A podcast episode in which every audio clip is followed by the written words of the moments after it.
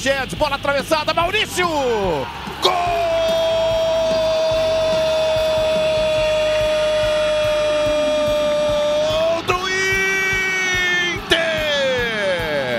Vai chegando, vai chegando o América com o Ramon, bateu, gol!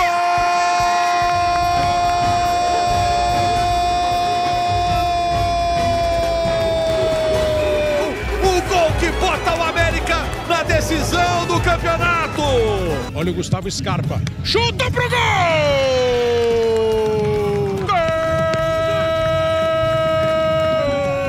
Gol! Gol do Palmeiras! Salve, salve, saudações! Estamos chegando para mais uma edição do podcast A Mesa, a Mesa Redonda do GE. Comigo, André Rizek, com Paulo Vinícius Coelho e com Luiz Roberto. Esta é a nossa formação, o nosso time. Fala, PVC! Tudo certo, Rizek? Toda segunda-feira, André Rizek, Luiz Roberto e eu. Tamo junto, nós três. Ah, para sempre. para sempre é muito tempo, né? É, calma, pra sempre dizia, eu já fiquei aqui calmo. Como dizia Cássia Heller cantando, cantando o Renato Russo, pra sempre, sempre acaba. O... Tem Fla-Flu, décima, ter... décima terceira, não, do... é, décima terceira decisão da história, direta entre Flamengo e Fluminense, a vigésima sétima Grenal e a sétima Atlético e América. E vamos entender se vai ter Palmeiras e Corinthians na semifinal no próximo domingo. Eu diria que deu a lógica, hein? Ó, o Palmeiras se classificou em São Paulo, o Santos não caiu, Fla-Flu no Rio, Grenal em... no Campeonato Gaúcho e no Campeonato Mineiro também acho que deu a lógica com este Atlético e América, os dois times da Série A no estado. Luiz Roberto, tudo em paz, meu velho? Oi, Rizek, oi, PVC, meus amigos de A Mesa, você que se liga na mesa. Opa, obrigado pelo convite, PVC. Rizek, para fazer parte do estimaço com vocês, a mesa redonda do GE. Globo. Estamos aqui. É uma alegria muito grande fazer parte de um timaço junto com vocês. Cabeças que pensam esse futebol brasileiro, cabeças que refletem sobre o cotidiano desse país, o que acontece nesse país e com um olhar, evidentemente, voltado para a nossa área, que é o esporte. Então, Rizek, eu começo assim. É, acho que foi muito xoxo é, o que a decisão dos que, que nós tivemos nos estaduais, decisões no país inteiro que nos levaram às fases finais dos campeonatos. É, tentando entender o motivo pelo qual cada vez mais os estaduais estão escondidos. É um motivo de preocupação, sim, e acho que os cartolas, os amadores cartolas brasileiros, eles têm que estar atentos a isso tudo.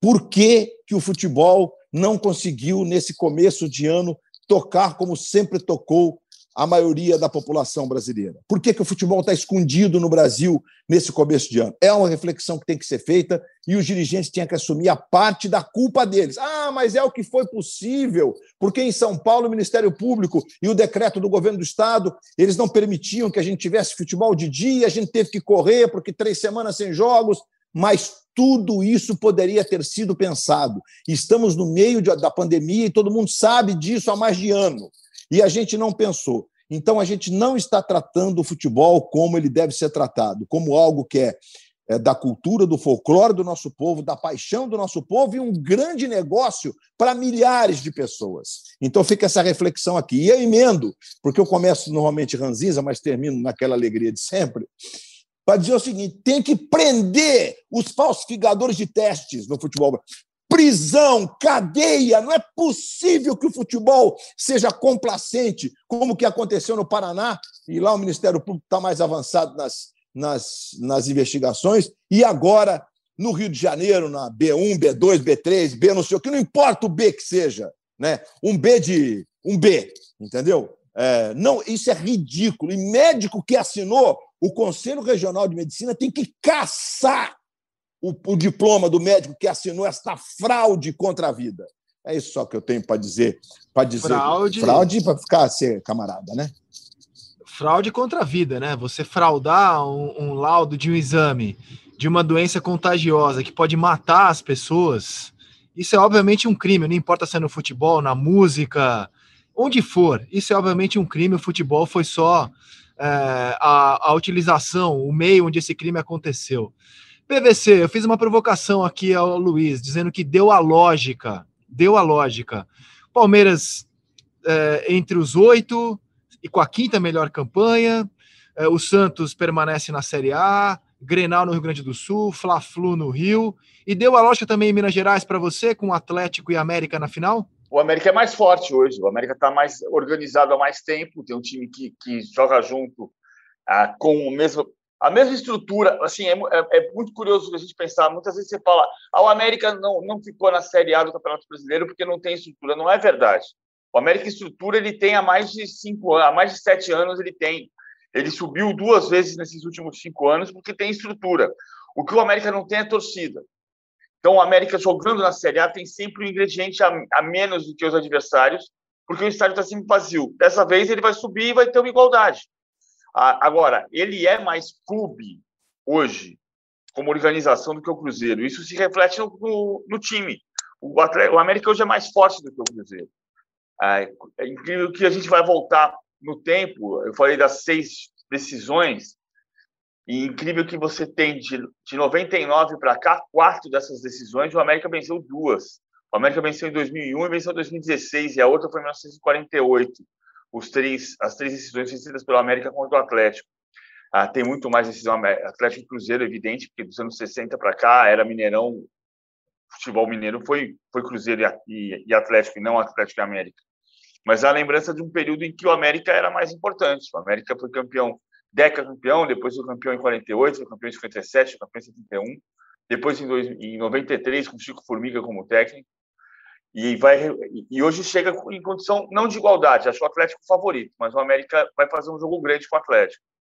Ah, o que eu acho que deu a lógica, o Campeonato Paulista é curioso porque a gente acha que a lógica é classificar os quatro grandes, mas a lógica é ter um intruso. Já falamos sobre isso aqui semana passada. É o, é o 21 primeiro Campeonato Paulista do século XXI e só cinco dos 21 tiveram os quatro grandes nas quatro primeiras colocações. Então dá lógica nisso também. Ou vai ter Mirassol ou Guarani, um dos dois como intruso nas semifinais. Eu me referia mais a, a essa última rodada, porque o Palmeiras encarou uma Ponte Preta já eliminada e o Corinthians encarou o Novo Horizontino em casa, né? O Palmeiras tinha que vencer o jogo, venceu, o Corinthians é, podia a, até empatar com o Novo Horizontino que o Palmeiras se classificaria. E foi muito fácil para o Corinthians, ainda que com time reserva, empatar com o Novo Horizontino. Eu acho que a notícia mesmo no caso do Corinthians é você olhar que hoje no time reserva, né, relacionado para esse jogo, quer dizer que você não é, é, um jogador hoje titular, assim, pensado para os grandes jogos. Nesse time reserva do Corinthians hoje estão o Gil, o Bruno Mendes, que eram titulares até duas semanas atrás, o Fábio Santos e o Jô jogadores escalados. Nem o Cássio foi relacionado para a partida, mas Bruno Mendes, Gil, Fábio Santos e o Jô estavam em campo. Matheus Vital está voltando de lesão, há um argumento assim para você olhar, mas esses quatro jogadores assim que foram titulares absolutos há pouco tempo do Corinthians, hoje vivem uma outra situação. Ô Luiz, e, está pegando fogo em Minas Gerais, mais uma vez, a rivalidade envolvendo o Lisca o grande personagem desse time do América. A gente falou sobre isso na semana passada. Eu acho assim, se é uma coisa forçada, se o cara tá forçando a barra para aparecer, eu acho chato, mas é um jeito espontâneo do Lisca. Você falava do futebol como atração. Eu acho que esse jeito espontâneo, provocador do Lisca, que muitas vezes eu sei que arriscar um fósforo perto de um galão de gasolina, eu sei que há riscos, eu sei que tem gente que não gosta. Mas para mim é uma atração à parte, eu confesso. Quando eu vejo um jogo do América, é um jogo grande, como é, foram os dos dois domingos passados, né, a semifinal contra o Cruzeiro, eu, eu, eu gosto de ver o que, que o Lisca vai aprontar. No campo, taticamente, agora ele estava suspenso, estava na tribuna, ainda assim foi uma atração à parte. Como é que você vê o comportamento do Lisca? Porque tem uma questão ética aí também, né? A gente captou um som que era do vestiário, não era de uma entrevista. Em tese, era um momento privado do Lisca comemorando com seus jogadores, ele acabou provocando o Felipe Conceição.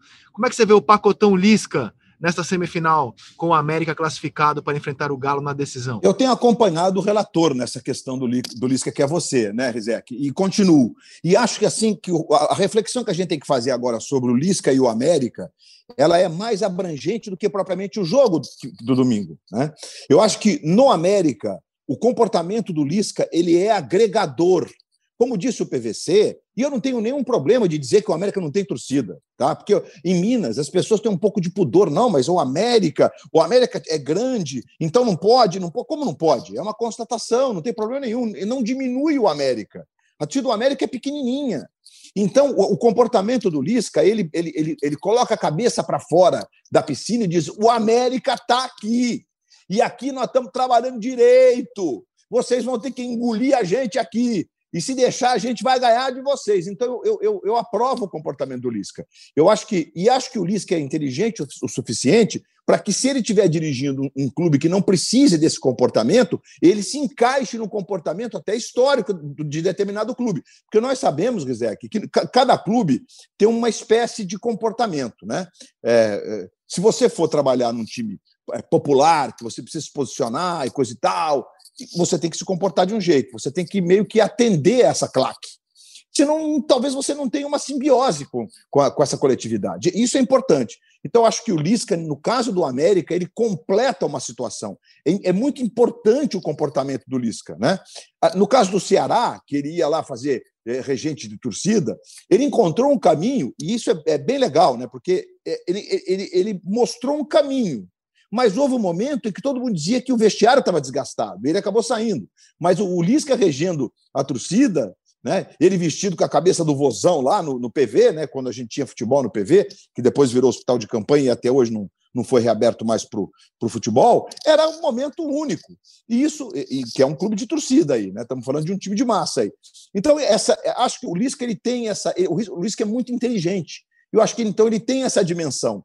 E nesse momento, como disse o PVC, que o América está à frente do Cruzeiro do ponto de vista técnico, porque está mais organizado, e tem um time que tem uma comissão técnica há mais tempo, subiu, voltou à Série A, tem um time que é coletivamente falando mais redondo que o do Cruzeiro, que está em reconstrução, deu a lógica, é, foi uma vitória, assim, é, uma passagem para a próxima fase inquestionável, e acho que o Lisca é o grande personagem ao lado do Hulk, do outro lado, desse, desse campeonato mineiro que chega ao seu fim. E os campeonatos estaduais, Gizek, a gente está falando de Minas, mas é, é, a final, que fica como grande, grande é, é propagadora dos campeonatos estaduais, ela não pode ser misturada com o corpo do campeonato. Porque no Rio, por exemplo, quando os caras mudaram a, a, a, o formato do campeonato, só para dar como exemplo, fugindo de Minas, que manteve o regulamento do ano passado, que acho legal, que é mais ou menos parecido com o que foi o campeonato do Rio, né? é que o Rio tinha a tradição das taças. E aí, é claro que a Taça Rio desse ano não tem o mesmo peso da Taça Rio quando era um turno com todo mundo, embora Botafogo e Vasco sejam os clubes que estarão decidindo a Taça Rio. Né? Aí eles mudaram o regulamento para fazer um campeonato, uma fase única de 11 rodadas, um campeonato que tem 12. E a conta é simples, era só ter tirado a semifinal das taças e não precisava ter tirado Taça Rio e Taça Guanabara, você teria final de Taça Guanabara e final de Taça Rio. Ah, mas aí se o mesmo time, que o Flamengo é muito forte, ganhasse as duas taças, não teria finais. E aí, para o negócio, é ruim. Para o negócio não ter final, é ruim mesmo. E ainda mais eles que foram para um outro, outro grupo de mídia e tudo, é, eles precisavam garantir final. Né? Como é que você vende um campeonato que pode não ter final? É difícil de vender, porque é a hora que vende, é a hora que você quer visto o campeonato estadual. Mas você podia fazer lá um dispositivo no regulamento que garantia a melhor campanha aí contra o campeão dos dois turnos, com vantagem para o campeão dos dois turnos. Então foi uma mudança de regulamento também não faz sentido. É burra essa mudança de regulamento. Você tira o encantamento de tiros curtos que nós tínhamos no Rio. Com cinco rodadas, você chegava à final da Taça Guanabara, com exceção do ano passado, que eles inverteram, né? Taça Guanabara tinha seis rodadas e a Taça Rio cinco. Então, acho que o Luisca ele é, ele é isso. Ele tem esse pensamento, ele consegue ser essa abrangência além do jogo, que é muito importante que a gente tenha. As pessoas têm que entender isso. O futebol precisa botar a cabeça do lado de fora e dizer: estou pensando, a concorrência está pesada. Né? Porque não é fácil você concorrer com o cenário internacional, com o que acontece. Aliás, eu estou pé com o Guardiola, que foi poupar time no dia de ser campeão, me quebrou no bolão do GE. Globo. Pô, essa mala desse Pepe Guardiola me quebrou, me quebrou. E quebrou ele mesmo que perdeu o jogo. Mas esse é o raciocínio que eu faço, Rizek. O PVC, eu estou inclusive numa discussão ética aqui com o nosso colega Bob Faria, se a gente coloca ou não coloca o tema no seleção. O Bob está levantando uma questão aqui que o Lisca foi gravado num ambiente privado, de vestiário, interno. Tipo como o Filipão já foi também Filipão antes de um duelo contra o Corinthians, dois, evidentemente. Dois é, mandando pegar o Edilson naquele jogo, usando termos pouco educados, pouco bonitos à época. E, e a gente está numa discussão aqui, e aí, esse assunto é assunto público, o cara estava num lugar privado. Eu acho que a discussão é válida, mas de toda forma, a discussão sobre o personagem Lisca eu acho espetacular, porque o Luiz abriu falando sobre futebol como entretenimento, como falar com a alma do brasileiro, e o Lisca é um dos caras que me, que me pegam hoje no futebol brasileiro, que eu quero ver quando o time dele está em campo. E como é que você avalia esse pacotão aí? Eu, eu não gostei da história do Lisca, não. É diferente um pouquinho. Eu, eu acho que ele tem, ele está no ambiente privado. Eu acho que no ambiente privado, uma vez gravado, não adianta a gente fingir que não aconteceu, porque as pessoas estão falando sobre isso na rua. Claro, pô. Eu, eu, como é que o eu PVC, não vou falar? No... O PVC, deixa eu dar mais um ingrediente assim na tua linha de raciocínio para você falar, se você puder incluir o que você acha sobre isso. Cada vez mais não vai ter separação de público e privado na vida, gente.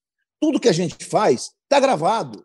Não tem, não tem essa história de que no vestiário eu mando você para a Conchinchina e depois, quando acende a luz vermelha da câmera, eu digo que você deveria cuidar melhor da sua vida. Não, gente, o comportamento vai ter que ter é um só. Nesse aspecto, eu acho que não tem mais essa história. Ah, aqui que eu vou tratar com palavrão agora. Tudo bem, eu acho que tem uma hora que você em casa com seu filho, você vai enquadrar ele. E esse, esse enquadramento ele vai ser público. Porque, gente, está tudo monitorado hoje. Você anda no elevador, o porteiro está vendo você no elevador. Bom, enfim, manda ver, PVC. É, então, mas eu, eu, eu, acho que passa por aí, mas o, o, ponto central é: não adianta. Eu, eu vou falar no programa de televisão que as pessoas estão falando na rua. Se, se, se o assunto está na rua, já era. Não tem como ficar escondendo, jogar debaixo do tapete. Já está acontecendo, já está se falando sobre isso.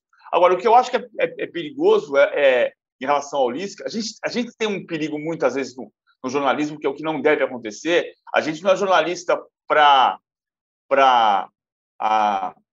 elogiar os amigos e criticar os inimigos. Né? Muitas vezes acontece isso, e não deve acontecer. Nesse caso, assim, não estou falando que o Lisca não é amigo de ninguém aqui. É? Agora, o, o, o, ponto central é que eu acho que ele, o comportamento do Lisca no vestiário, a rivalidade que ele expõe com o Felipe Conceição, exige do Felipe Conceição uma maturidade que ele não precisa ter. Porque se, você, se o Lisca está dizendo um, dois, três, o, o, o Conceição é meu freguês, ele não é freguês dele, ele é freguês do, ele é freguês do América. O, o, Cruzeiro virou freguês do América. O Cruzeiro, nos últimos dois anos, ganhou um clássico do América. Então, o Lisca personaliza uma.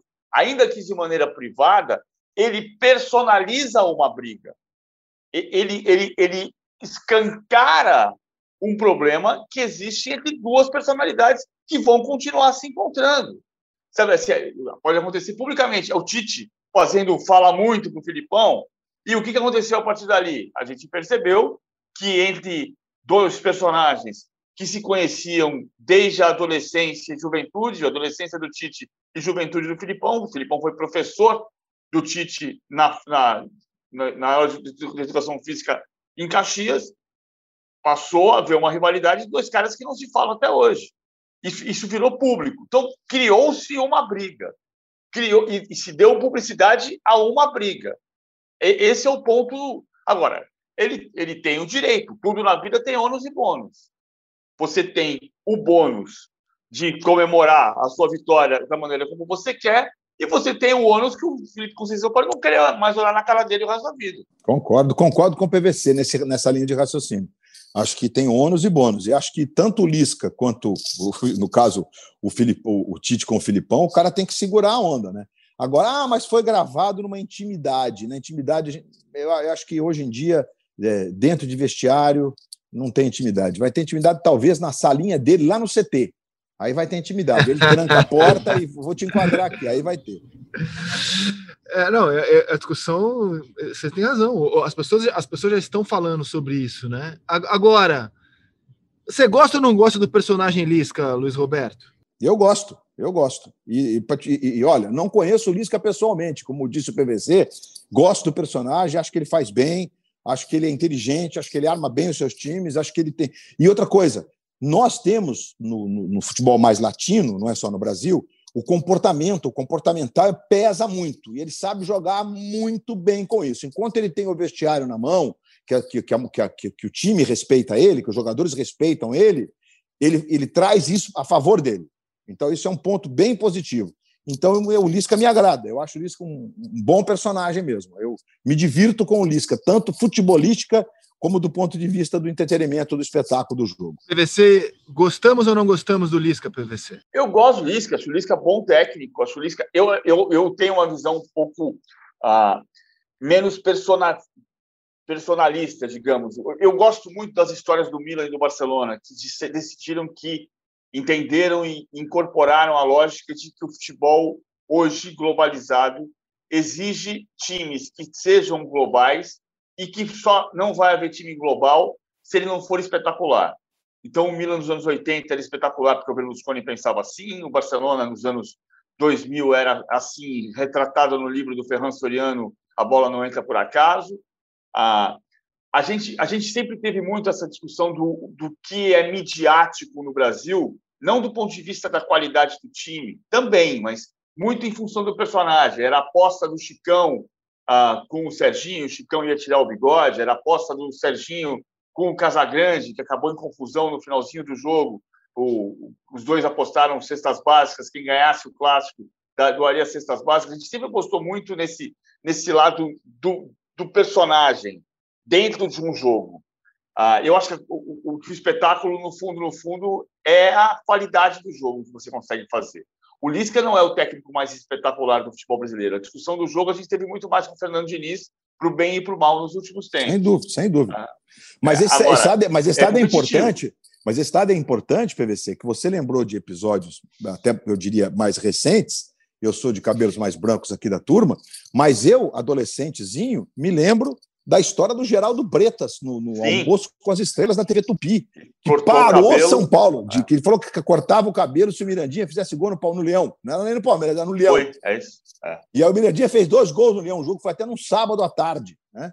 É, fez dois ou fez um? O PVC, acho que o outro foi do Roberto fez Dias dois, Fez dois, dois fez dois, fez depois, dois, dois um. Depois teve o tabu que o São Paulo não ganhava do Palmeiras no Campeonato Brasileiro até 2001, é, quando o São Paulo fez 3 a 0 Foi de 73 esse jogo do Mirandinha até. Que era o campeonato de 73, que já no comecinho de 74. E aí o Ayrton, o Ayrton, o Ayrton eh, Rodrigues que, e a Lolita, Ayrton e Lolita Rodrigues, eles comandavam o programa na TV Tupi que parava o Brasil para assistir. E aí o Geraldo Bretes, que era um comentarista da TV Tupi, do programa de esportes, foi lá raspar o cabelo.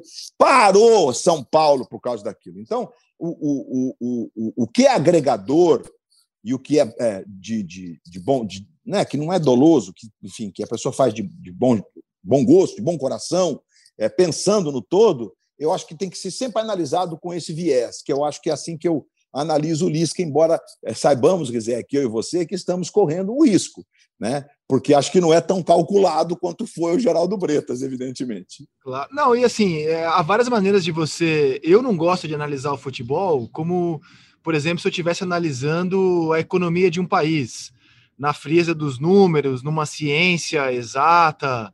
Uh, e, e, muita gente não gosta desse comportamento do Lisca, porque para essas pessoas desvia a atenção muitas vezes do que para essas pessoas realmente importa, que é o jogo meramente ali nas quatro linhas, sem outros fatores externos, inclusive o fator humano. Eu acho que o futebol é, é também um lugar de muitas histórias, de grandes personagens, desde que não seja nada forçado, né, desde que seja uma coisa espontânea. Eu acho que é, personagens como Lisca ajudam a deixar o jogo de futebol uma história interessante, entendeu? Um enredo, uma novela agradável de você acompanhar. É a maneira como eu gosto de seguir o esporte, embora eu entenda que muitas vezes é, você desvia a atenção para o que foi jogado no campo. Só que para mim o que é jogado no campo não é só futebol. Futebol não é só isso. Fala, Pedro. Eu concordo. Eu só acho que a questão do, do Lisca, o que me, me, me, me, uh, preocupa, preocupa a palavra meu, meu não achei a palavra exata, mas é que se é outro personagem menos simpático, a mesma coisa cria uma reação diferente. Entendeu? Filipão em uma fase, você fala, não, o Filipão, que ele está pensando o quê? O Vanderlei Luxemburgo. Ah, o Vanderlei Luxemburgo vai falar mal do fulano por quê? Vai para o vestiário xingar o, o Nelson Batista. É, então, é, é, acontece muito. Não é, não é da amizade. Não, repito, tem ninguém amigo aqui, a gente é jornalista.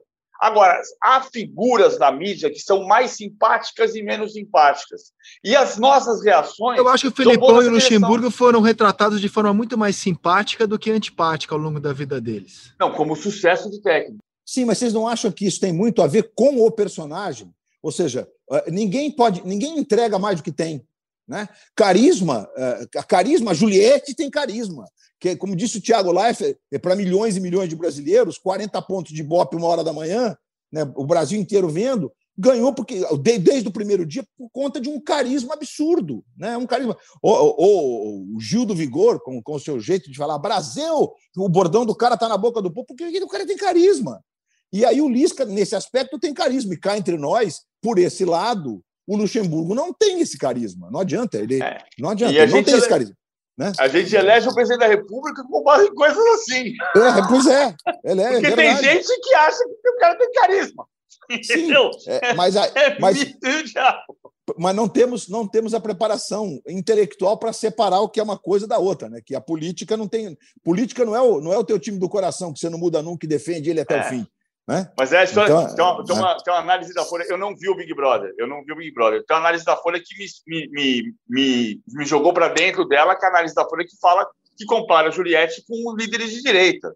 Assim, eu, eu fiquei ali imaginando, é. só porque eu não assisti. E assim, é, é, não, mas é, é uma muito... análise, com todo respeito é. aos colegas eh, do UOL, e aliás, eles são maravilhosos, fizeram crônicas e análises intensas, mas não dá, primeiro, que ela assumiu no programa que ela é de esquerda, mas isso é uma outra coisa. Mas é, é, é, não dá para concordar com isso. Ela não, ela, ela, ela, ela, não, ela não tem esse trejeito é, a gente está discutindo um personagem, tá, gente? Você deve estar tá ligando e falando, oh, os caras estão discutindo o Big Brother. Não, a gente está discutindo um personagem, como isso, é. e, como, como isso é. toca o público, né? É, como isso chega no público. Então, alguém que, alguém que conseguiu pregar é, é, durante 100 dias, não é um dia ou outro, né? 100 dias, você não se corromper com seus sentimentos, não fazer de um ataque qualquer um volume de raiva que tirasse do teu prumo, isso não tem a ver com, com líderes históricos da direita. Muito pelo contrário, não é a minha análise não é essa. A minha análise é diferente. E eu, e eu sou BBBzista, hein? Eu sou BBBzista. É, eu, não é o meu caso, estou boiando aqui, mas eu vou falar do líder do América. É, é, óbvio que você não se cria em nenhuma área só com a sua personalidade, né? O, o Lisca é assunto porque ele tem entregado resultados, acho que ele está no melhor momento da carreira dele, inclusive, e é por isso que a gente está falando do comportamento dele. Imagine quantos treinadores figuraças dirigem clubes do Brasil nas séries A, B, C, e a gente não fala deles porque eles são inexpressivos. Mas o Lisca atingiu a relevância dele no futebol brasileiro com bons trabalhos. Repito, acho que ele está no melhor momento da vida dele. E aí, nesse momento, no auge, ele está mantendo a personalidade que o levou até aqui, né? Que é um cara provocador, é um cara explosivo, intempestivo, espontâneo. É, muitas vezes a, a, própria ausência dele no jogo de ontem mostra que o comportamento dele nem sempre é benéfico para o América. Né? Ele estava suspenso por uma bobagem no jogo de ontem, teve que ficar na tribuna. Mas é um cara que chama atenção num futebol carente de atenção nesse momento, como disse o Luiz Roberto, numa rodada xoxa, como a que a gente teve no fim de semana, o Lisca foi um cara que chamou a atenção, por isso que a gente trouxe esse debate à tona aqui. E agora ele é adulto o suficiente para levar as porradas que ele vai levar de quem acha que o que ele faz é horrível, né? E não são poucos os que condenam o comportamento do Lisca. E agora ele vai encarar um time que é mais forte que o dele, que é o Atlético Mineiro. Estou muito curioso para saber como vai ser o comportamento dele é, se ele vai provocar o Atlético, se ele vai falar grosso, como vai ser o comportamento dele contra o Atlético Mineiro agora, um time que já derrotou, ao contrário do Cruzeiro, já derrotou o América na própria competição. No Sul, o Internacional, o Internacional chamou atenção é, pela vocação ofensiva de Miguel Angel Ramírez. Vocês concordam? A goleada do Inter em cima do Juventude, um duelo de Série A, é, a segunda goleada do Inter na semana, a gente está vendo as ideias de um treinador ofensivo que estão começando a serem colocadas em prática? Ou estou sendo muito bonzinho com a classificação do Internacional, Luiz Roberto? Não, não está sendo bonzinho. Acho que vai, vem ao encontro do que a gente disse muito, Rizek, no período que você estava desfrutando da sua licença paternidade com o João e com o Pedro e com o André, injustamente. É, a gente pediu, o PVC foi um deles. Gente, não é possível que vocês queiram analisar o trabalho de um sujeito que chegou para implementar uma ideia com 15 dias. É, não é possível. Né? Então, agora a gente começa a, a, a, ter efeito prático disso. Não, tá, eu acho que ainda está distante do que o, o, o Ramires já entregou, o que a gente já viu do Ramires como, como ideia de jogo. Então, acho que é muito bacana, acho que essa vocação ofensiva e aquilo que ele tem tirado dos jogadores do Internacional como proposta de jogo algo realmente encantador. Porque, Rizek, é, para falar de jogo, por exemplo, o, o caso específico do Manchester City, ideia de jogo. Quando a gente viu City e PSG na Champions no meio de semana, a gente teve como ingrediente mais importante, aí a gente vai ouvir o PVC, que acho que de nós três aqui é o que entende mais de jogo, né? É, vamos dar essa moral para o PVC, né, Zé? Vamos dar essa moral. Ele merece, ele merece. Então, é assim, aí eu vejo que o sexteto ofensivo do, do, do City, titular, titular, com o Marres, com o Phil Foden, com o De Bruyne de falso 9, né, que compõe é, os dois da frente na hora de começar a marcação e a primeira linha de quatro. Esses seis fazem uma marcação sob pressão e fizeram o jogo inteiro. É inacreditável isso, é encantador e inacreditável. E, as, os, e os quatro defensores em cima da linha do meio do campo, que sufocou do ponto de vista do jogo o PSG, e o time que jogou ontem não consegue fazer. Então, a característica de jogadores e tempo de treino, essas duas características são decisivas na fusão de como você vai ter um time. Então, é, é, é ver o Internacional já surtindo frutos, e agora o teste é mais de fogo, porque o Grenal, é, além do Grêmio, na minha, claro, na minha concepção, ser mais time, e já com jeito, e começando a pegar jeito de Thiago Nunes, com Ferreirinha, enfim, titular absoluto, inquestionável, porque eu não sei por que, que o Renato, que é um cara que sempre conseguiu é, absorver defeitos táticos na recomposição para privilegiar o ataque em determinados jogadores e escalá-los de cara, não o fez com o Ferreirinha na reta de chegada da Copa do Brasil. Ele entrava sempre com o jogo em curso, né, nos jogos contra o São Paulo e contra o Palmeiras, especialmente no primeiro jogo.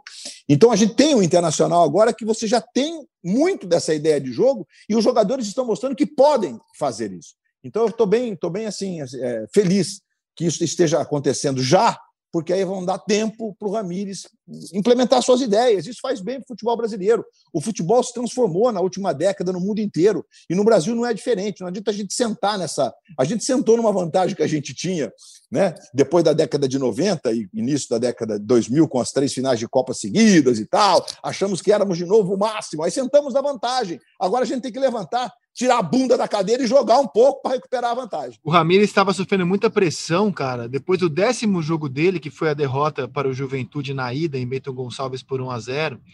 E na semana passada a gente comentou aqui, calma, a semana que realmente importa para ele vai começar agora, com o jogo contra o Olímpia no Beira-Rio, aliás, na belíssima reestreia do Tyson, e no jogo da volta, né, no, no, no belo gramado do Beira Rio, para ele colocar as ideias dele em prática. Ele estava fazendo um laboratório. Em oito jogos é, de galchão, um jogo contra o fraquíssimo Tátio na Libertadores e outro na altitude de La Paz. E o cara já estava sendo cobrado. É, com dez jogos, né? E aí veio essa semana, a gente também não vai aqui rasgar elogios, porque se a gente acha que era cedo para cobrar, é cedo também para dizer que é o melhor time do planeta, mas assim, o que ele mostrou foi a vocação ofensiva. O que a gente pôde ver nessa semana foram as ideias dele, a vocação ofensiva. Agora, já que o Luiz Roberto levou o cartaz do PVC lá em cima, eu quero que o PVC me tire uma dúvida.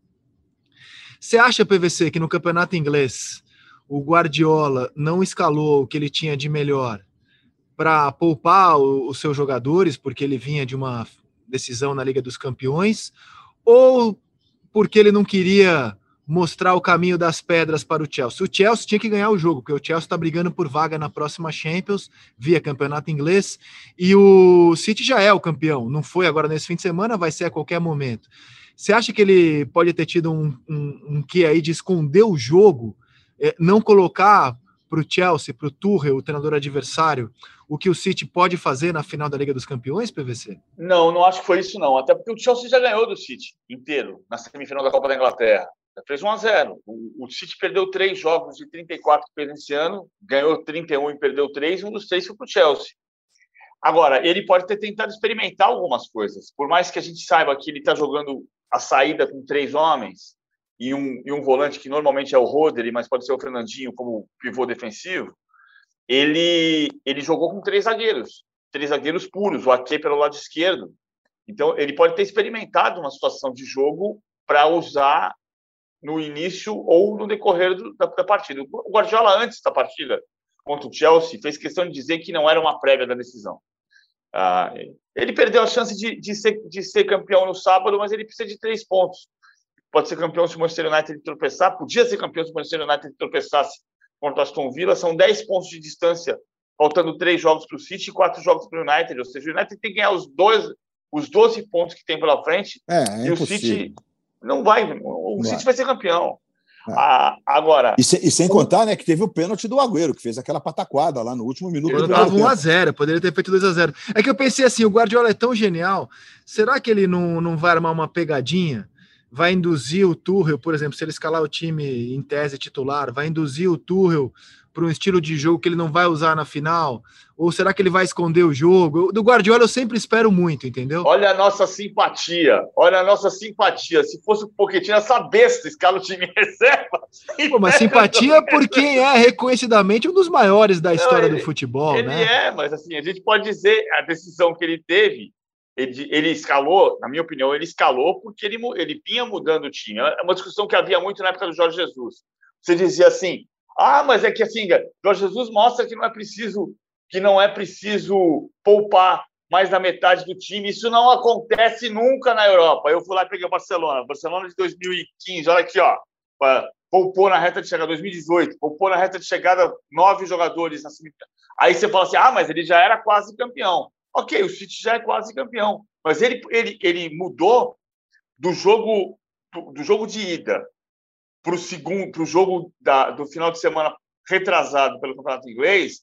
Ele mudou nove jogadores e depois ele ele transformou de novo o time do sábado para o time da, da terça-feira e mudou o time de novo. Ele está ele tá variando 9 a 10 jogadores de, uma, de um meio de semana para o fim de semana. O, o, o, Real Madrid não fez isso, o Chelsea não fez isso, mas o Guardiola fez. Aí você vai, você vai dizer, ah, mas assim, precisa fazer isso? Na opinião dele, precisa. Mas, é. eu, mas eu acho que você tem razão quando você diz que talvez tenha ali é, a, a, execução de, de, ideias de jogo e talvez até mesmo por conta de ser o Chelsea o adversário, né? Porque a gente, quando a gente viu a escalação com os três zagueiros, e aí o Cancelo e o Mendy fazendo a, a, as beiradas mais ofensivas do que normalmente eles fazem, né? É, porque aí também vai, né, PVC, da questão da, da, de, do que cada um pode entregar nesse momento, porque o Marrez e o Phil Foden, eu não vou nem falar do De Bruyne, né? Porque o De Bruyne, na minha opinião, é o melhor jogador da temporada. É, e mesmo com todos os problemas de contusão, e ele tá louco que esse cara joga, a intensidade que ele entrega. Mas é uma opção. E a escalação dos três zagueiros, porque nós sabemos que o Chelsea joga com os três zagueiros, né? De novo, a gente teve lá o Rudiger, o Aspilicueta e o Christensen, foram os três zagueiros do, do, do, Aliás, peço perdão aqui a quem me ouviu dizendo durante um período Thomas Tuchel, porque quando eu fui no, na, na, num jogo lá do, do PSG, os franceses chamavam de Tuchel. O, o, o, o, o, Thomas Tuchel. E aí eu adotei, não sei porquê. Como, como na Inglaterra, na Inglaterra é De Bruyne. E assim, não é, não é porque a gente. É, a discussão do Araújo, zagueiro do Barcelona, que nasceu em Rivera. É Ronald Araújo da Silva, nasceu em Rivera, na, na fronteira com o Brasil. Por que, que eu preciso chamar ele de Araújo? É, claro eu posso chamar não, de Araújo. Lógico, enfim. lógico, enfim, né? E, e, aí eu acho que então, Rizek, vai mesmo nessa, nessa linha, né? A gente está analisando o, o Ramires do Internacional, o que, o que ele consegue entregar nesse curto espaço de tempo, e acho que nesse nível também o cara faz o cara faz experiências. Eu não sei se num, num, jogo com três zagueiros, eu acho que quando na final da Champions ele não vai mexer num time que deu muito certo. Porque o time que jogou contra o PSG, embora o primeiro jogo o PSG tenha sido até melhor no cômputo geral do jogo do que o, do que o City, mas é, taticamente, coletivamente, o, o, o jogo da volta foi assim exemplar do que um time pode entregar. Então, concordo com o PVC. Eu acho que tem um pouco de. Vamos botar aqui ideias em, em curso para ver o que, que, que, eu tenho de alternativas, né? E pode ser alternativas utilizadas no transcorrer de um jogo. E certamente que com, com esses caras que eu disse, De Bruyne, Marrez, Phil Foden, esses caras, o próprio Fernandinho, né? É, que normalmente é titular desse time aí, como ele foi no jogo da volta contra o PSG e foi talvez um dos melhores em campo, ele tem alternativas, alternativas que são interessantes, embora no, no caso do, do fim de semana não tenha funcionado, talvez como ele estivesse supondo, né? Não sei. Cara, ele, ele muda tanto, estou tentando checar aqui se a minha memória, se a minha memória está me traindo ou não, mas o PVC vai saber que o Fernandinho tinha sido titular contra o Tottenham no domingo, aí não jogou contra o PSG na ida e estava no jogo da volta, no qual Isso. fez uma partida brilhante. Então, assim, brilhante. realmente, ele, ele muda muito o time, né? Alguns jogadores ele não tem mudado mesmo, né? E eu acho que o Foden chegou, chegou nesse estágio que ele realmente ele é hoje um jogador que passou Gabriel Jesus, passou o Agüero, ele é o grande atacante hoje do, do City do Guardiola. Mas o cara mexe muito no time mesmo, mexe muito. É, e, é porque e, o time, o time, o time do primeiro jogo, jogo o Fernandinho não jogou, né? Não jogou, Exatamente. jogou o Rodri. No segundo é. jogo, a, a, segunda linha de quatro, essa do seis que eu estava que, que eu falando no começo sobre a questão do, de você é, pressionar a saída de bola, mas o jogo inteiro, e, com, e como porque já, veja só, gente, não é o pressionar, porque todo mundo que ouve a gente falar de, de, de pressing, de pressão, de uh, marcação alta, aí isso sempre teve no seu sei. É que os seis do segundo jogo contra o PSG, o como eles se locomoviam, como eles se posicionaram, é um fato diferente do que estava acontecendo. Foi encantador de acompanhar um movimento sincronizado que sufocou o nascedor do jogo do PSG. E essa linha de quatro com Marres, Fernandinho, Gundogan e Phil Foden e o De Bruyne e o Bernardo sobrando mais e iniciando essa marcação, né? Essa marcação dos seis. E o De Bruyne é o cara que dita o ritmo, é o De Bruyne é o Johan Cruyff desse time aqui. Ô, louco! Ô, louco! É, é polêmica Olha só. também? É Olha só. No Paris Saint-Germain, no Paris Saint-Germain, primeiro jogo, pro jogo do Crystal Palace, ele repetiu só Ederson, João Cancelo e Rodri. Aí do jogo contra o Crystal Palace, contra o Paris Saint-Germain, na volta, ele repetiu só o Ederson e o Fernandinho, porque o Rodri e o e o Cancelo que tinham jogado na ida não jogaram na volta. Depois do jogo contra o Paris Saint-Germain da volta para o jogo contra o Chelsea, ele repetiu só Ederson e Rubem Dias. Então, assim, ele ele está mudando de 9 a 10, de 8 a 9 jogadores de um jogo para o outro, neste momento da temporada. Ok, ele está quase campeão. E na final da Copa da Liga ele fez uma modificação diferente, né? Ele escalou o Fernandinho o Gudogan, mas ele tirou o Bernardo do time e escalou. Quem fez mais área foi o Phil Foden, lembra disso? Com rede e Spelling abertos. E, e foi um jogo de 22. E o Stefano gol. Sim, sim, sim. E o Stefano gol, é verdade. Tem o, tem o gol, é verdade. Que tem a mudança da, da bola longa do, do danado. Do, ah, e o Cancelo na lateral esquerda também, né? No, né, enfim, do lado, do, do lado invertido, com o Walker, né? Do jogo do Tottenham, 1 a 0 no dia 25 de abril, para o jogo de ida com o Paris Saint-Germain, ele repetiu o Rubem Dias, o Cancelo, o Gundogan, o De Bruyne, o, o Marrez, o Foden e o Marrez. É. É, é. Ele, ele, e o Walker, né? O Walker, o Walker foi o mesmo, não foi? E o Walker. Então ele repetiu sete do jogo da final da Copa da Liga para a decisão a, jogo de ida com o Paris Saint-Germain. Aliás, isso aqui é um ponto importante, a história da Copa da Liga. É, é, a Copa da Liga é o cocô do cavalo do bandido na Inglaterra. Mas quando chega na decisão, é o assunto. É o assunto. O Wembley lota, não, não dessa vez, porque a gente tem a pandemia. Mas tinha público, mas tinha público. Tinha Foi o jogo que, que inclusive, pessoas, marcou é. a volta do público ao futebol 7 inglês. 7 mil testados, inclusive. Então, Teste de verdade. Dia seguinte, da final da Copa da Liga, a manchete é a final da Copa da Liga, que é um pouco do que acontece aqui nos estaduais. É, o dia seguinte do Fla-Flu, o assunto no Rio de Janeiro vai ser o Fla-Flu. O dia seguinte da semifinal, eventual Corinthians e Palmeiras, ou de uma final Corinthians e São Paulo ou Palmeiras e São Paulo, eventual, ah, vai ser, vai ser a decisão. Ah, Porque, claro. no fundo, o importante não é aquele torneio, é aquele clube. Se aquele clube está em campo, tem valor. Então precisa trabalhar esse valor. É o que o Luiz está dizendo. A gente precisa ter a capacidade de transformar cada produtinho num produtaço. Hoje nós teremos é, a interferência da Premier League na expectativa da Liga Inglesa de tirar a final da Champions de Istambul e levá-la para o Wembley porque se trata de uma final inglesa sem público. Então não, tá, né, não faz sentido. Vai levar para Istambul, não tem público, ninguém comprou passagem, reservou hotel para esse jogo lá, à exceção das delegações. É, e talvez acho que eles podem conseguir. E aí nós teríamos, pelo que eu ouvi ontem é, de dois colegas amigos que moram na Inglaterra, a gente pode ter 20 mil pessoas na final em Wembley. Tivemos duas mortes nas últimas 24 horas na Inglaterra pelo novo coronavírus. Que maravilha, viu? Viver num país onde a vacinação está avançada, como é o caso da Inglaterra e de todo o Reino Unido. Mas eu falava aqui da, do, do Sul. A notícia do Grêmio, eu acho que é o bom, bom começo de temporada do Ferreirinha, né?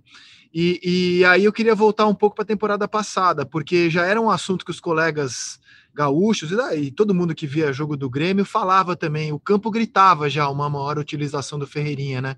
Acho que o Renato deu uma vacilada nessa, demorou para utilizar o Ferreirinha como um jogador titular importante, porque ele começa a temporada bem.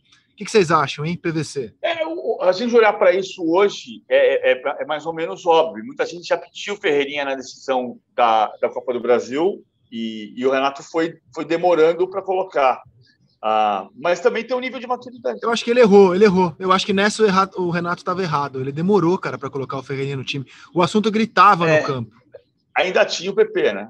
Ainda tinha o PP, tem isso. Ah, eu tenho. É, eu mas era, na verdade podia. Ele entrava no lugar do Alisson, né? PVC. É, ele entrava do lado direito, né?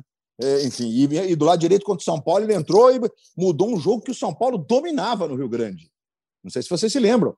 São Paulo fez a melhor partida da, da era Fernando Diniz, na minha modesta concepção. Foi esse jogo contra o Grêmio que o time perdeu com o gol do Diego Souza. Mas o São Paulo teve duas ou três chances coletivas encantadoras nesse jogo, tinha a bola. E aí entrou o Ferreirinha, meu amigo, destruiu o jogo e fez uma jogada espetacular no gol do Diego Souza. Diga lá, desculpa interrompê-los. Não, assim, é, é, eu, eu, tenho a questão do amadurecimento do Ferreirinha também, que já se pedia muito Ferreirinha na decisão. Na decisão contra o Palmeiras, ele entrou no lugar do PP, aos 14 do segundo tempo. O PP não estava bem, não, não, precisava ser no lugar do Alisson, podia ser no lugar do PP. Agora, uh, eu, eu acho que o Ferreirinha também tem um processo de amadurecimento no meio disso. Ele, ele, ele passou a jogar, a mostrar que ele vai bem quando começa jogando também, e muita gente achava que ele jogava bem quando ele estava no decorrer. O Renato era um deles. Uh, eu não sou tão convicto, não, de que era, de que era um erro absurdo. Perdeu, perdeu a Copa do Brasil por causa disso, por exemplo. Não, não, não, não, não, não, acho que perdeu por causa disso. Só acho que era um, era um. O Renato acertava muito mais do que errava, evidentemente, mas acho que essa era uma questão que cobravam dele, e eu acho que a utilização do Ferreirinha esse ano vem mostrando que o Renato deu uma vacilada, mas de leve aqui, de leve. O Luiz. Aliás, e... O Renato Fala. negociou com o Santos, né? O Santos, antes do Fernando Diniz, conversou com dois técnicos. Interessante conversou, isso, hein? É. Conversou com o Renato e o Renato chegou a se aproximar e conversou com o Lisca. E com o Lisca foi mais ou menos consensual. Pô, não dá para você sair agora e o Santos vai precisar do cara agora. Você não vai sair na semifinal do Campeonato Mineiro. E foi consenso, então se, se tranquilizou e se foi de uma vez em torno do, do Fernando Diniz. A diretoria do Santos admite que conversou com dois técnicos antes do Diniz, Renato e Lisca.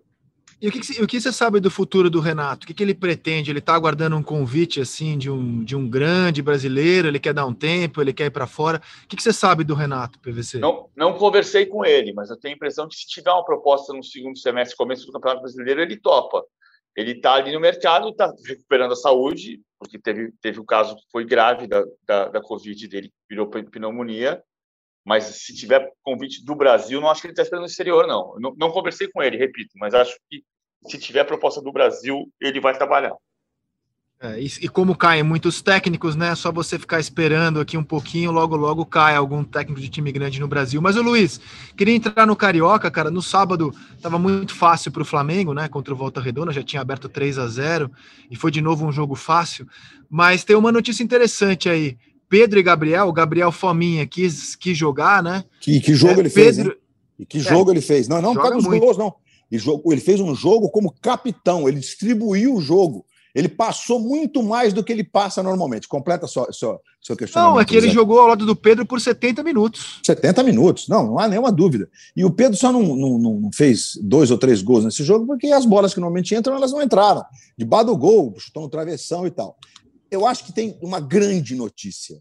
É... E muita gente fala: ah, vai de novo defender o Rogério Ceni. Vou defender de novo o Rogério Senna. Porque acho que nós, a grande notícia é de que quando um treinador consegue entrar no entendimento, eu acho que desde que o Rogério chegou, agora que a gente começa a perceber o entendimento do Rogério, do, do conjunto da obra, porque você escalar o Maxi e escalar o. Tem o Ramon, né? Jogou o Ramon, porque o, o, o René também está machucado. Aí ele escolheu o Gustavo e, e, e Léo Pereira. O Hugo Moura está pedindo passagem. O João Gomes, que é o primeiro reserva do meio de campo do Flamengo, digamos assim, entrou no transcurso do jogo e entrou muito bem.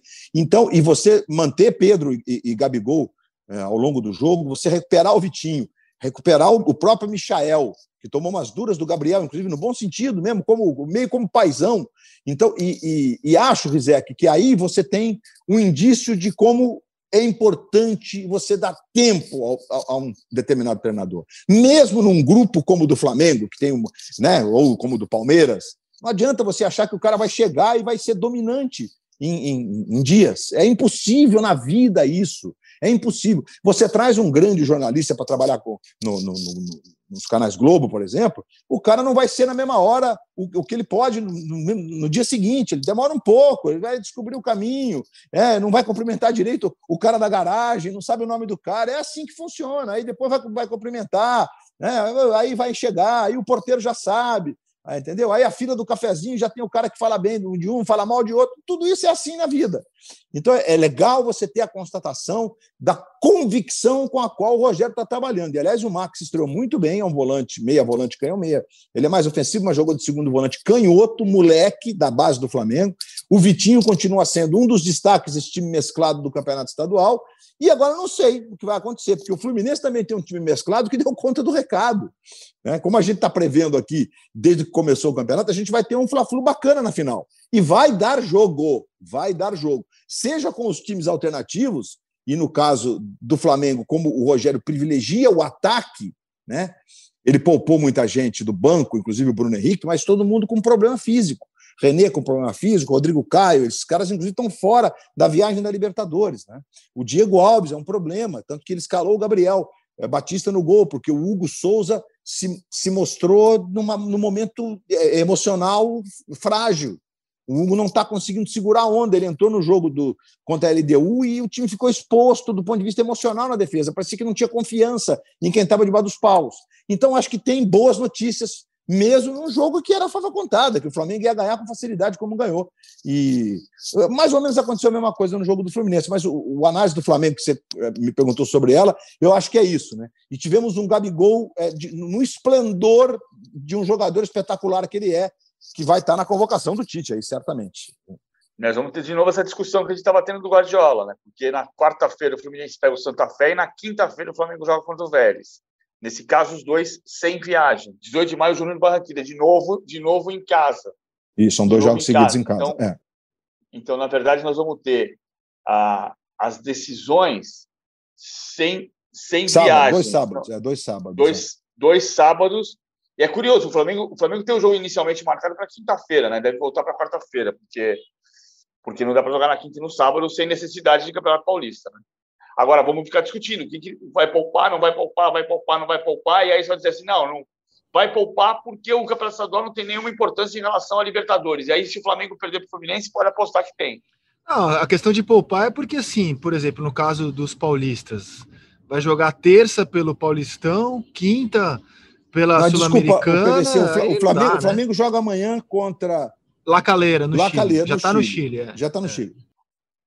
Ah, então, porque é terça o jogo, tá tranquilo, né? O Fluminense é que, é, que é, acho que vai ser quarta. Deixa eu checar aqui o, o, o, né? O Fluminense é quarta, então tá tranquilo também. É. Flamengo joga terça, Fluminense quarta, exatamente, exatamente. O, Fluminense, o Flamengo já tá no Chile, inclusive.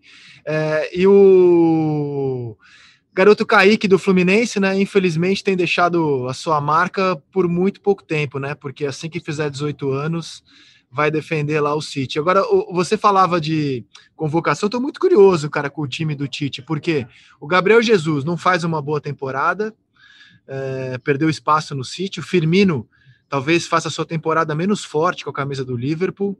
O Gabriel tá voando, o Everton Ribeiro, que é titular do Tite nos últimos jogos, pelo menos, não está no seu melhor nesse momento. Estou muito curioso sobre como o Tite vai avaliar histórico na seleção, a confiança que ele tem nos jogadores ou o momento. Pelo momento, eu não vejo como não escalar o Gabriel como titular.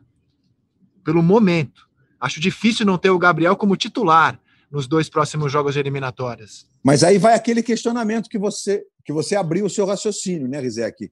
É, o PVC, é, você acha que técnico de seleção ele tem que dar sequência a um time, mesmo que na, em determinado momento aqueles jogadores escolhidos não estejam no melhor é, do que eles podem, que é um caso clássico do Everton Ribeiro, que ano passado, quando ele foi convocado, ele estava pedindo passagem, e aí foi titular nos jogos no Brasil, teve é, boas atuações, e ele, inclusive, mesmo jogando do lado errado, repito, o jogo de Montevideo, ele jogou até os 42 do segundo tempo do lado esquerdo do time, e aí quando ele veio para o lado direito, fez a jogada do segundo gol, primeiro lance do lado direito.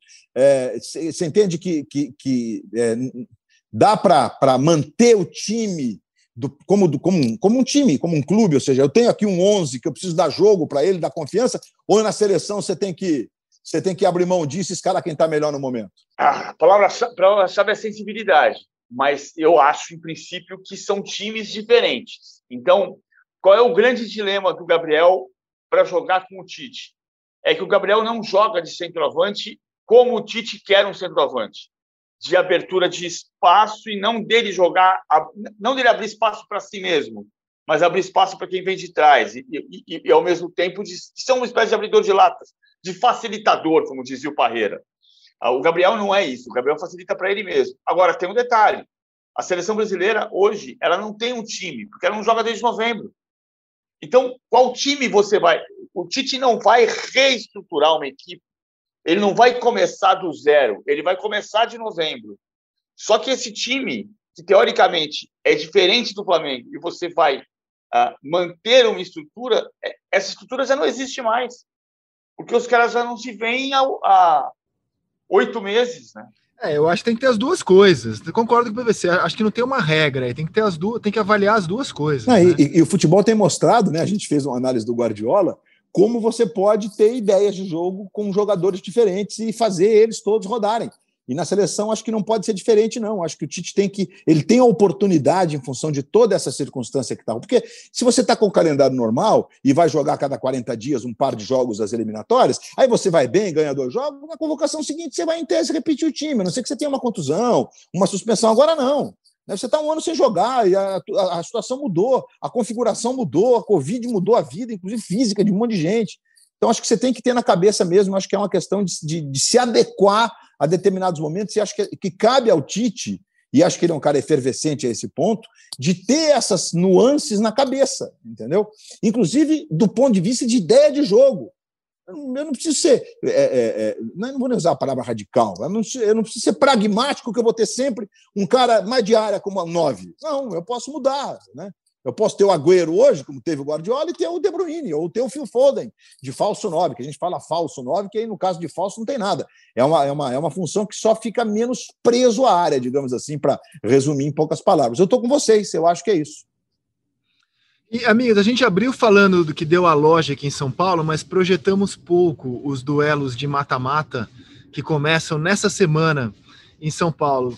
É, como é que vocês veem aí a definição dos oito classificados, do São Paulo com a melhor campanha? O São Paulo é, vem de três jogos sem vitória, empatou com o Corinthians usando força média, empatou com o Racing na Argentina é, pela Libertadores e agora empata na última rodada do estadual, poupando os titulares são Paulo, melhor campanha e que projeção podemos fazer para os duelos que vêm a seguir, hein, Luiz Roberto? Então, Rizek, bom, importante, né? Como o duelo vai se decidir, o Corinthians, por exemplo, pode passar o São Paulo como melhor campanha, porque os pontos são carregados para as próximas fases, né? Eles têm dois de diferença entre eles, e também os confrontos vão ser definidos de acordo com as campanhas. Então a gente não sabe o emparelhamento ainda.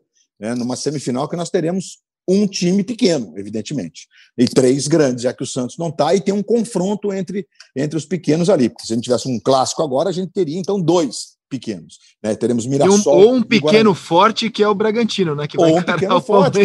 É, é, e vai encarar em casa o Palmeiras. Né? O Bragantino tem, tem melhor campanha que o Palmeiras, vai encarar em casa esse Palmeiras que é muito forte, que o Abel já deixou claro de que deve jogar com o time do Paulistão, o Campeonato Paulista e acho que é uma, uma coerência que tudo bem ser mantida.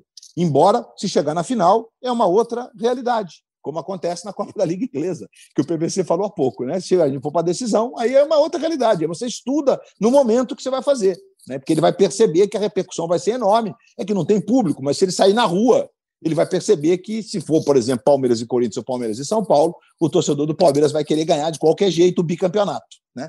Então, é assim, eu acho que, eu acho que os grandes, é, com exceção do Palmeiras, o Corinthians e o São Paulo, jogam em casa e são favoritos, na minha opinião. Contra a Inter de Limeira, o Corinthians e contra a Ferroviário, o São Paulo. O Palmeiras, o Bragantino é o favorito, embora eu esteja decepcionado com o futebol apresentado pelo Bragantino na Copa Sul-Americana.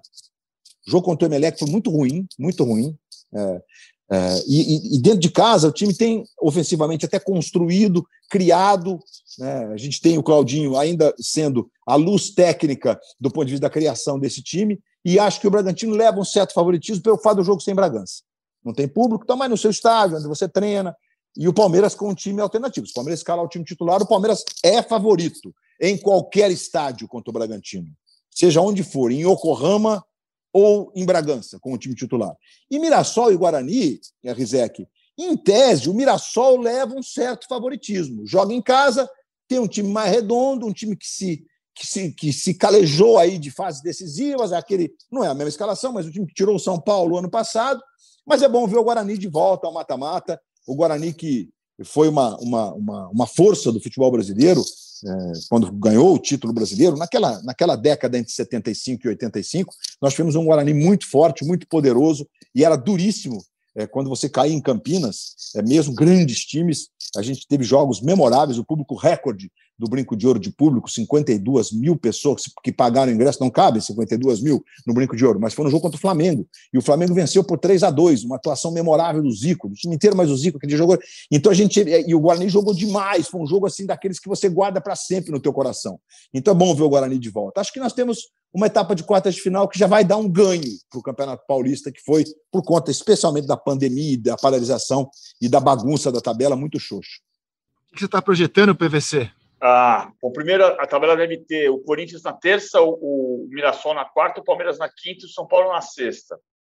O que pode indicar um São Paulo e Mirassol na segunda-feira, né? São Paulo e Mirassol ou São Paulo e Guarani. Eu acho o Mirassol mais forte do que o Guarani. O Guarani pode ganhar, mas acho o Mirassol mais forte.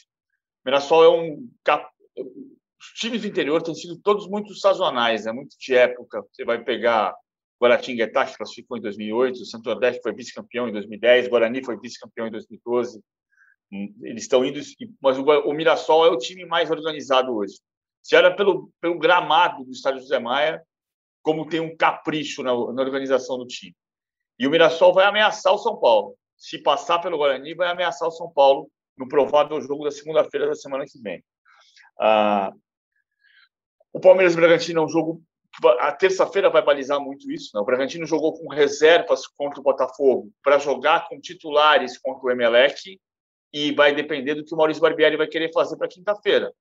Se ele vai de novo colocar os reservas contra o Palmeiras ou se ele vai tentar a força máxima para ganhar do time do Paulista do, do, do Abel Ferreira. Eu acho muito igual esse jogo, muito igual. O Palmeiras tinha um karma com o Bragantino, mas deixou de ter. O karma com o Bragantino até Copa Comebol, de, até, Copa Comebol de 96, que tomou 5 a 1 com o Roque Júnior na zaga, é, teve, tinha um problema. O Corinthians é favorito, o São Paulo é favorito contra a Ferroviária, mas a Ferroviária cresceu. Você vê como é engraçado, né? o São Paulo não perde a 11 jogos e não ganha 3.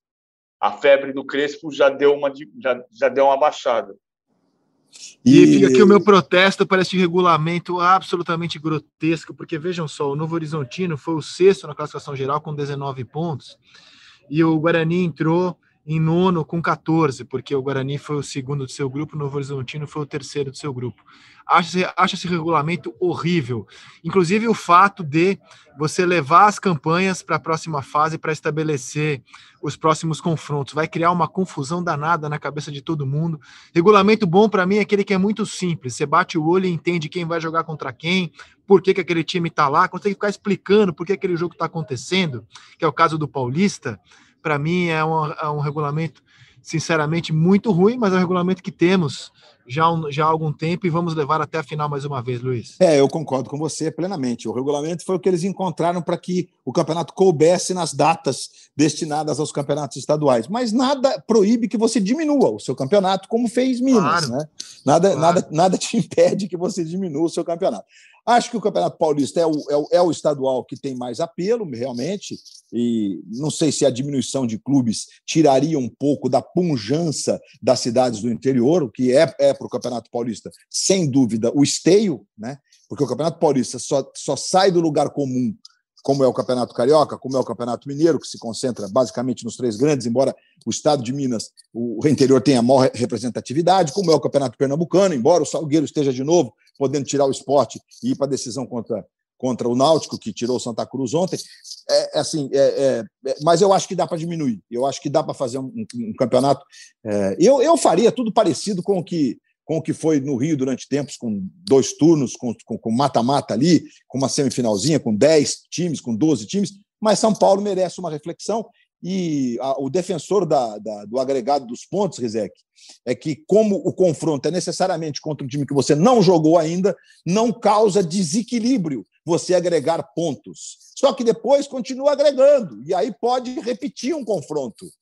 Então, faz, a tese não se sustenta. Ah, e pode fazer um time jogar essa partida de mata-mata pensando no próximo confronto, o que ele tem que fazer ou não fazer para escapar ou pegar algum adversário. Eu realmente eu não gosto. Eu acho que era muito melhor você já ir com tudo definido.